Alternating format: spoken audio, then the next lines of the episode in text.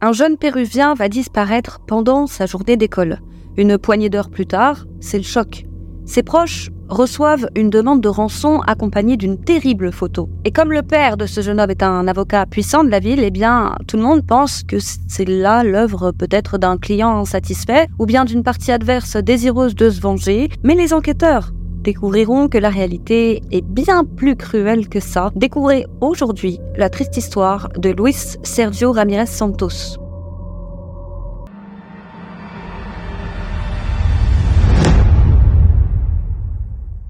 Direction le Pérou cette semaine.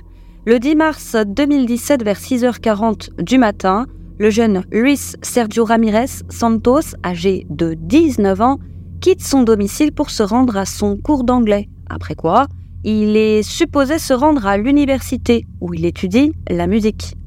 Et lui, c'est un jeune homme tout à fait ordinaire. Il est calme, il est studieux, il aime faire du skateboard, il aime jouer de la guitare et il aime également jouer à des jeux de société avec ses amis. Et au moment des faits, il vit avec ses parents ainsi que son frère cadet dans un appartement du quartier de Magdalena del Mar dans la ville de Lima. Et donc son père est Luis Ramirez Catacora, c'est l'ancien chef du tribunal correctionnel de la ville de Lima et l'un des plus puissants avocats de la ville. Quant à sa mère, Nini Santos Portugal, eh bien, c'est une chirurgienne extrêmement réputée.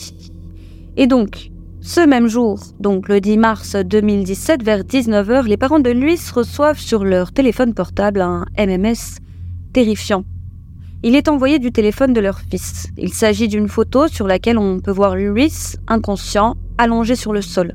Il est ligoté et il a des profondes entailles au bras droit. Et cette photo est accompagnée d'un message disant que Luis a été kidnappé et que s'il désire le revoir vivant, ils doivent verser 20 000 sols péruviens sur le compte de leur fils, soit l'équivalent de 4 905 euros. Alors imaginez la réaction des parents.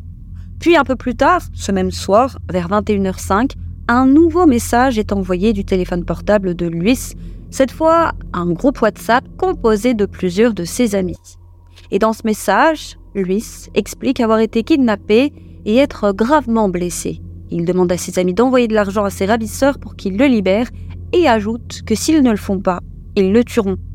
Alors au début, ses amis pensent que c'est une simple blague et certains se moquent même de lui, ils lui disent que s'il a vraiment été kidnappé et qu'il a ainsi accès à son téléphone portable, il serait peut-être plus judicieux d'appeler les secours plutôt que de leur envoyer des messages. Chacun y va de sa petite blague, mais vous l'aurez compris, le pauvre Luis a réellement été kidnappé. Puis c'est cette fois la photo de Luis blessé ligoté qui est envoyée, la même que celle qui avait été envoyée aux parents. Et à la vue de ce terrifiant les amis de Luis comprennent qu'il est réellement en danger. Alors ils contactent immédiatement sa famille pour les informer de la situation. Et ce qu'ils ne savent pas, c'est que la famille de Luis, certes, a déjà reçu la photo, et ce quelques heures auparavant, mais surtout, ils ont déjà déposé une plainte pour enlèvement auprès de la police. Et justement, si la famille de Luis n'a dit à personne qu'il a été kidnappé, c'est spécifiquement à la demande des policiers. En effet, le père de Luis étant, souvenez-vous, un homme très puissant, la nouvelle du kidnapping de son fils aurait probablement fait la une des médias du pays si elle avait été rendue publique et toute cette intention aurait probablement grandement nuit au travail des enquêteurs. Bref, plus tard encore cette même nuit du 10 mars 2017 vers 22h ou 23h, non loin de là, des habitants du quartier de San Juan de Lurigacho à Lima contactent la police pour leur annoncer une terrible nouvelle. Un corps vient d'être retrouvé dans un sac et il a été abandonné en plein milieu d'un trottoir de l'avenue Constellation. Les policiers arrivent rapidement sur les lieux et découvrent effectivement un sac en raffia recouvert de couvertures et de chiffons, abandonné en plein milieu d'un trottoir. Et à l'intérieur de ce sac se trouve le corps d'un homme emballé dans du film plastique, le même utilisé par les coiffeurs pour réaliser des mèches ou des permanentes et ce film plastique avait été peint avec de la bombe aérosol puis recouvert de couverture et de chiffon afin de dissimuler le corps. Alors les policiers forcément sécurisent la zone et prennent les empreintes digitales du cadavre dans l'espoir de retrouver son identité. Le corps est ensuite envoyé à la morgue centrale de Lima et les policiers interrogent les habitants du quartier afin de voir si quelqu'un a vu quelque chose qui permettrait de faire avancer l'enquête.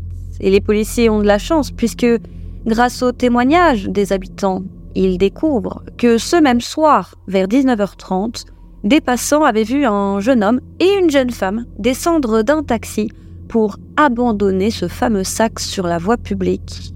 Alors au début, les passants ont pensé que c'était là un simple sac d'ordures, ils n'y avaient pas vraiment prêté attention, mais vers 22-23 heures, un passant curieux avait décidé d'ouvrir le sac pour en voir son contenu, et c'est ainsi qu'il avait découvert que le sac contenait un cadavre. Et comme la mère de Luis avait déposé plainte pour enlèvement auprès de la police et ce peu de temps avant la découverte du corps, eh bien les policiers ne peuvent s'empêcher de faire le rapprochement avec le kidnapping de Luis. Ils contactent donc Nini, la maman, pour lui demander de venir identifier le corps à la morgue. Et Nini fonce à l'hôpital. Et malheureusement, lorsqu'elle voit le cadavre, elle le reconnaît immédiatement, c'est là son fils. La pauvre hurle d'effroi et s'effondre de chagrin. Et quelques éléments vont venir apporter quelques pistes aux enquêteurs. Déjà, il est constaté que Luis est vêtu de vieux vêtements, des vêtements qui ne lui appartiennent pas. Il a les pieds et mains liés et son corps présente de nombreuses traces de coups et de perforations causées par un objet tranchant et il a des traces de ligature sur le cou, laissant penser qu'il a été étouffé. Et selon le médecin qui a pratiqué l'autopsie, Luis était conscient pendant qu'on le torturait et il a probablement beaucoup souffert. Et l'autopsie révèle également que Luis a perdu près de 4 kilos de sang avant de mourir. En apprenant la nouvelle de la mort de Luis, eh bien sa famille et ses amis sont sous le choc. Ils se demandent qui aurait bien pu en vouloir, un jeune homme sans histoire tel que Luis. Et c'est sans surprise que rapidement le meurtre va faire la une des journaux du pays. Et une grande partie de la population est alors persuadée que Luis a probablement été assassiné par l'un des malfrats que son père avait fait condamner par le passé, et avouer que ça se tient. Bref, comme sur la scène de crime, les enquêteurs ne trouvent aucun élément permettant de faire avancer l'enquête, ils demandent à visionner les images des caméras de vidéosurveillance des commerces situés à proximité de l'université où Luis était scolarisé, ainsi que celles situées à proximité du lieu où Luis suivait ses cours d'anglais. Les enquêteurs espèrent ainsi pouvoir déterminer à quel endroit et à quel moment Luis a été kidnappé. Ils vont également visionner les images des caméras de vidéosurveillance situées près du lieu où le sac contenant le corps a été retrouvé, dans l'espoir cette fois de remonter jusqu'aux personnes qui ont abandonné le sac. Et avec le temps et le travail minutieux des policiers, eh bien, le 16 mars 2017, soit six jours après les faits, eh bien, les enquêteurs de la police nationale du Pérou annoncent l'arrestation de trois suspects dans cette affaire. Il s'agit de deux frères et sœurs, Anna Lucia Carranza Chiara, âgée de 21 ans, et son frère Eduardo Carranza Chiara, âgé de 31 ans, ainsi que leur mère, Irma Chiara Evangelista, âgée de 63 ans. Deux jours plus tard, un quatrième suspect, cette fois arrêté dans le cadre de cette affaire, c'est un jeune homme du nom d'Annibal Augusto Chalco, âgé de 21 ans. C'est le petit ami d'Anna.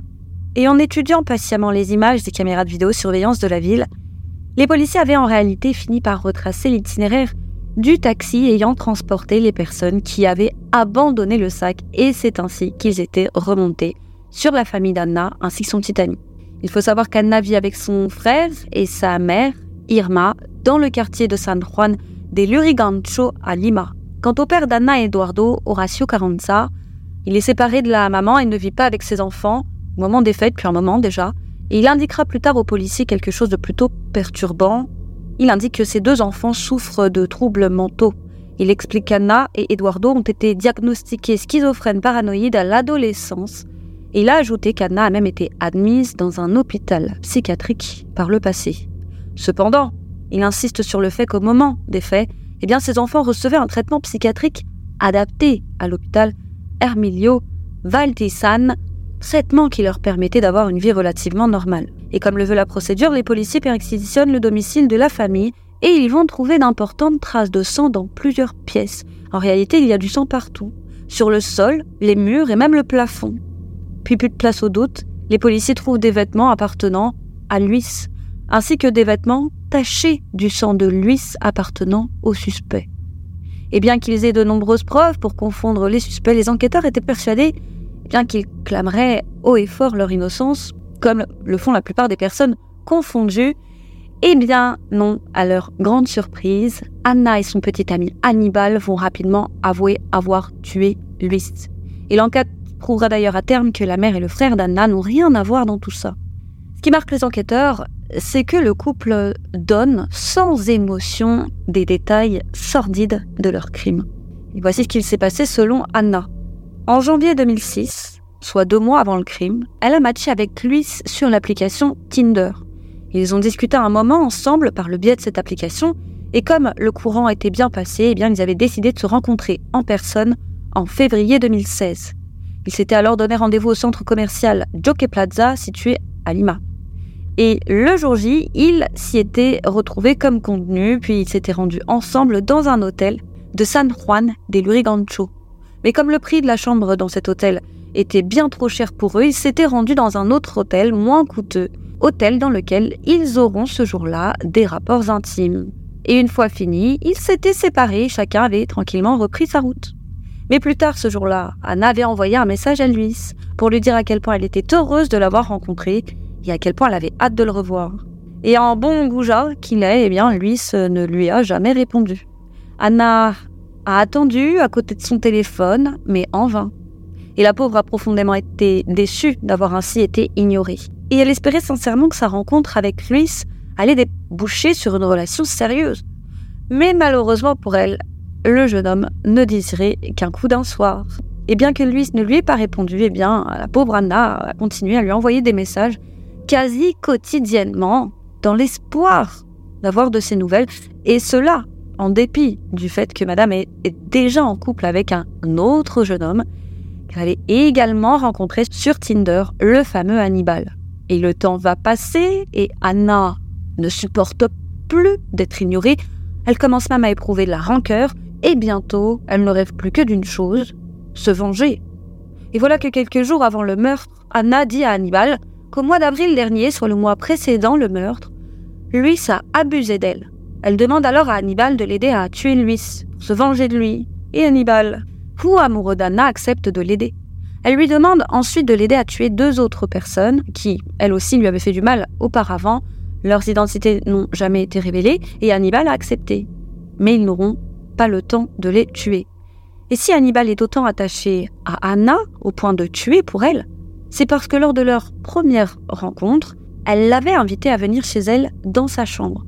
Et quand il s'était rendu au domicile de la jeune femme, ses parents semblaient totalement se ficher qu'elle invite un homme comme ça dans sa chambre. Et ce manque d'intérêt pour leur fille avait profondément choqué Hannibal. Il s'était alors demandé combien d'autres hommes étaient venus dans cette chambre avant lui, et c'est ainsi qu'il a décidé de tout faire pour protéger Anna à l'avenir. Et Anna va tenter, du moins au début, de convaincre les agents de police de l'agression de Luis sur sa personne.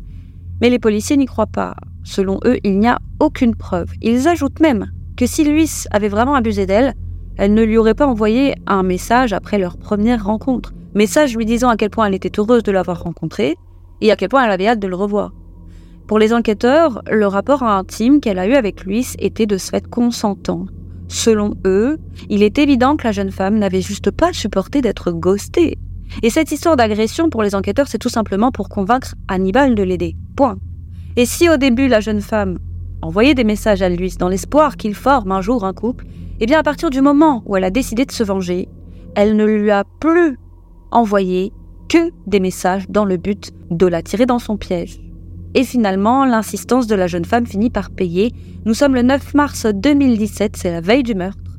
Luis finit enfin par mordre à l'hameçon quand Anna lui propose de se voir pour une relation charnelle sans lendemain. Et cette fois, Luis répond enfin, il accepte et il se donne rendez-vous le lendemain à la station de métro Los Jardines, toujours à Lima, et donc, le 10 mars 2017, Luis quitte son domicile tôt le matin et dit à ses parents qu'il se rend à son cours d'anglais, mais en réalité, il part rejoindre Anna. Et quand il la retrouve, elle lui propose de se rendre avec elle à son domicile, situé à San Juan de Lurigancho, pour avoir des rapports intimes plutôt que d'aller à l'hôtel, car elle a dit qu'il n'y avait personne chez elle. Et bien évidemment, le jeune homme accepte. Ils se rendent donc ensemble chez Anna, et une fois arrivé chez elle, Luis la suit dans sa chambre, mais à peine a-t-il mis un pied dans cette chambre qu'il se retrouve nez à nez avec Hannibal, qui l'attend avec une épée japonaise à la main. Et Hannibal ne prononce pas un mot et attaque sauvagement Louis. Il le frappe au bras droit avec son épée, le blessant profondément. Louis tombe alors lourdement sur le sol. Il se relève, puis tente de courir pour essayer de quitter la pièce, mais il retombe à nouveau. Et malheureusement, les blessures que lui a infligées Hannibal sont si graves qu'il perd très rapidement une importante quantité de sang. Et il n'a bientôt plus la force de se relever. Et alors que lui est au sol, Hannibal lui demande de présenter ses excuses à Anna pour avoir abusé d'elle. Et Luis refuse. Il se défend d'avoir fait une telle chose. Et cette réponse ne plaît pas à Hannibal et Anna. Il décide donc de le torturer. Anna va mettre de la musique pour couvrir les bruits, et à partir de ce moment, le véritable calvaire de Luis commence. Il ne le sait pas encore, mais ce sont six longues heures d'agonie qui l'attendent. Et sachez que les détails des sévices qu'Hannibal et Anna ont fait subir donc à Luis sont si atroces qu'ils n'ont volontairement jamais été révélés au public. Selon Hannibal et Anna, la première chose qu'ils ont fait, eh bien, c'est tenter de sauver la vie de Luis en lui plaçant un garrot sur son bras afin d'indiquer l'hémorragie. À partir de ce moment, même si Luis saigne toujours beaucoup, il se met néanmoins à perdre beaucoup moins de sang, laissant ainsi à ses bourreaux plus de temps pour le faire souffrir et pendant qu'il se vide doucement de son sang, Hannibal et Anna le frappent. Et en parallèle, ils recueillent son sang dans un saladier, et au total, Hannibal et Anna rempliront l'équivalent de quatre saladiers avec le sang de Luis. Et selon Hannibal, toujours, au bout d'un certain temps, le, sang qui se trouvait dans le saladier finissait inlassablement par coaguler et à ressembler à de la gelée. Alors Hannibal plongeait ses mains dans le saladier afin de dissoudre un peu la gelée avant de jeter le sang. Et selon Hannibal et Anna, vers 15h30, imaginez hein, qu'il est là depuis le matin, Luis se serait mis à hurler. Il était hystérique et suppliait qu'on le tue afin d'abréger ses souffrances. Le pauvre n'en peut plus. Et Luis leur ensuite expliqué qu'il avait déjà tenté d'en finir, et à plusieurs reprises par le passé, mais qu'il n'avait jamais réussi. Alors pour lui, ce qui était en train de lui arriver, c'était enfin sa chance de pouvoir en finir une bonne fois pour toutes avec cette chienne de vie. Et d'après Hannibal et Anna, c'est pour cette raison que Luis ne s'est pas vraiment débattu lorsqu'ils l'ont torturé.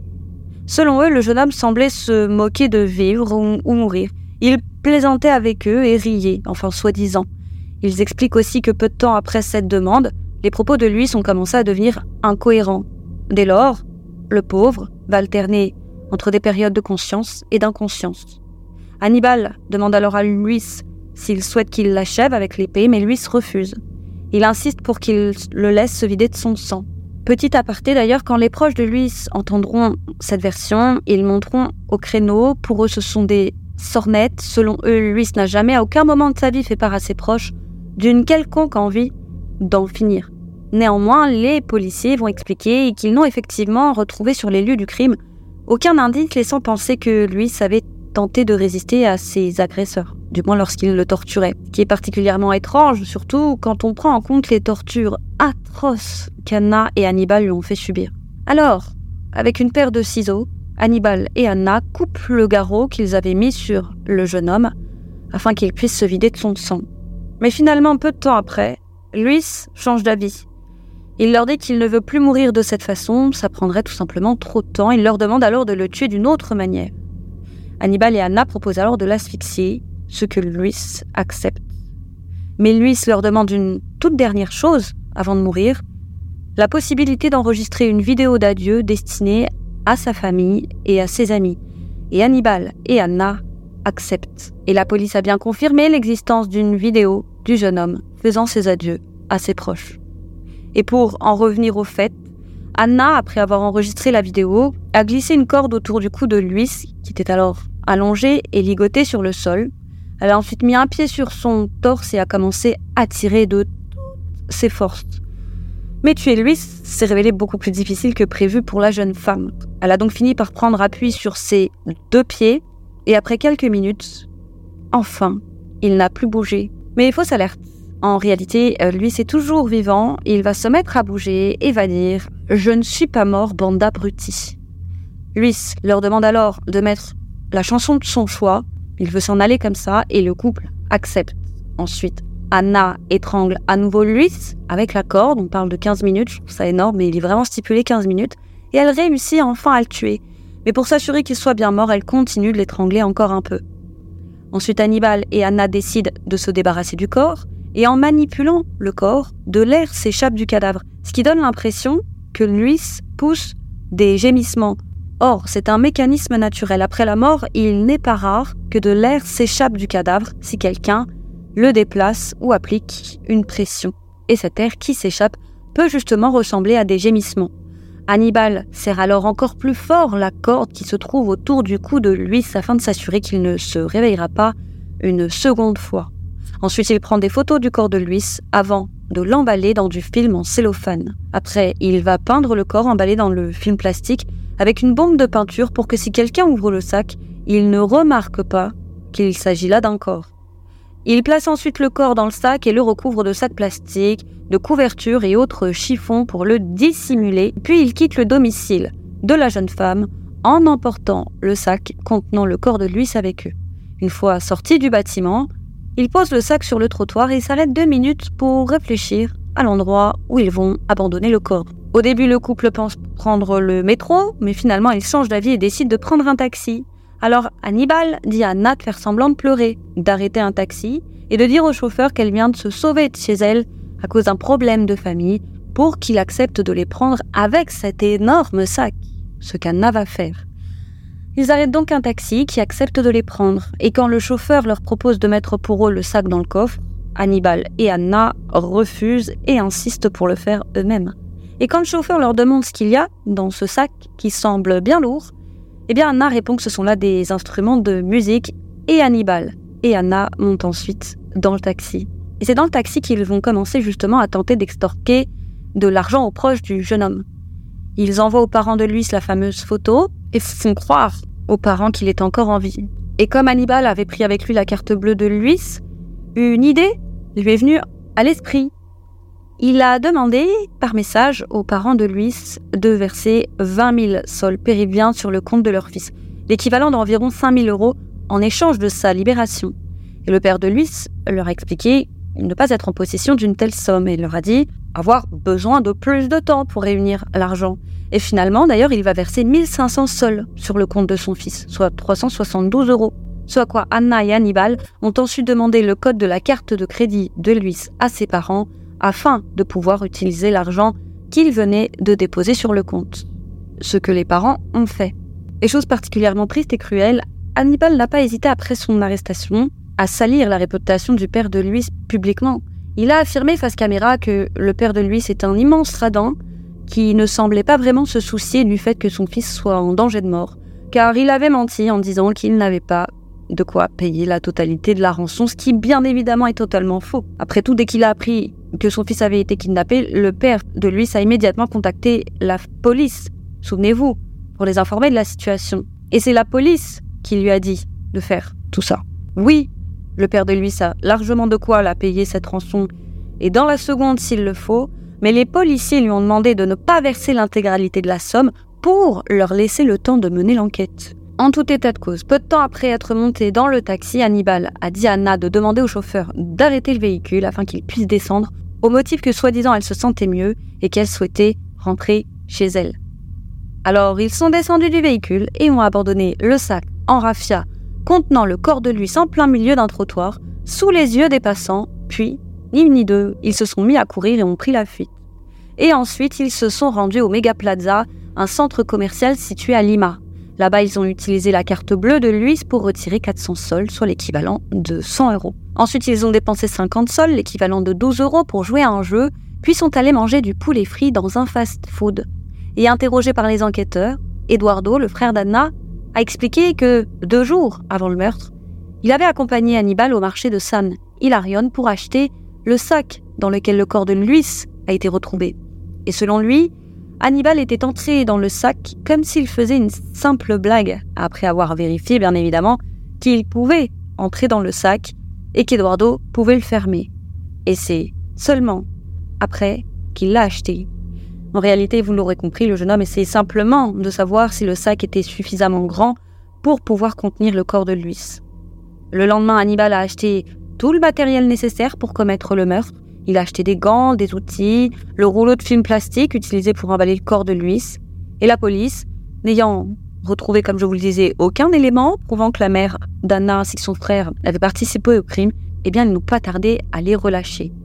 Et le fait qu'Eduardo et Irma n'étaient pas complices du meurtre de Luis a aussi été confirmé par Hannibal qui a expliqué que seuls lui et Anna avaient planifié et commis le meurtre. Au moment de leur arrestation, Anna et Hannibal ont subi une évaluation psychiatrique qui a révélé que les deux jeunes gens étaient des personnes incapables de faire preuve d'empathie, qui avaient pour habitude de mentir et de manipuler les autres pour arriver à leur fin. Anna et Hannibal ont donc été inculpés pour kidnapping, extorsion et meurtre, puis envoyés en prison dans l'attente de leur procès. Fin mars 2017, les deux jeunes gens ont comparu devant un juge qui a maintenu leur placement en détention préventive. Et suite à cette décision, les parents d'Anna ont affirmé que la jeune femme n'était probablement pas dans son état normal au moment des faits. Selon eux, elle a probablement perdu le contrôle de ses actes et a tué Luis pendant une crise de paranoïa alors qu'elle avait probablement des hallucinations. Ça, les parents en sont persuadés. Elle n'aurait jamais fait une telle chose si elle avait été dans son état normal. Mais cette théorie est littéralement contredite par l'examen psychiatrique de la jeune femme. D'après le psychiatre qui l'a examinée, Anna était en pleine possession de ses moyens au moment des faits. Selon lui, Anna est une personne calculatrice et violente, et qui connaissait les risques qu'elle encourait en commettant un tel crime. Elle était simplement déterminée à tuer Luis pour se venger, c'est tout. Et rebondissement dans l'affaire, sachez que l'année suivante, en 2018, Anna s'est évadée de la prison pour femmes de Santa Monica avec une autre détenue, elle aussi particulièrement dangereuse. Mais fort heureusement, elles ont rapidement été attrapées et arrêtées, et après son arrestation, Anna a été transférée à la prison de Concepción, une prison pour femmes de sécurité maximale. Et à ce jour, Hannibal et Anna sont toujours en prison dans l'attente de leur procès et la date de l'audience n'a toujours pas été communiquée au grand public. N'hésitez pas également à vous abonner pour nous soutenir à nous suivre sur nos réseaux sociaux les Ucrime Sisters. Quant à nous, on vous dit à très vite sur Ucrime pour une autre triste histoire les amis.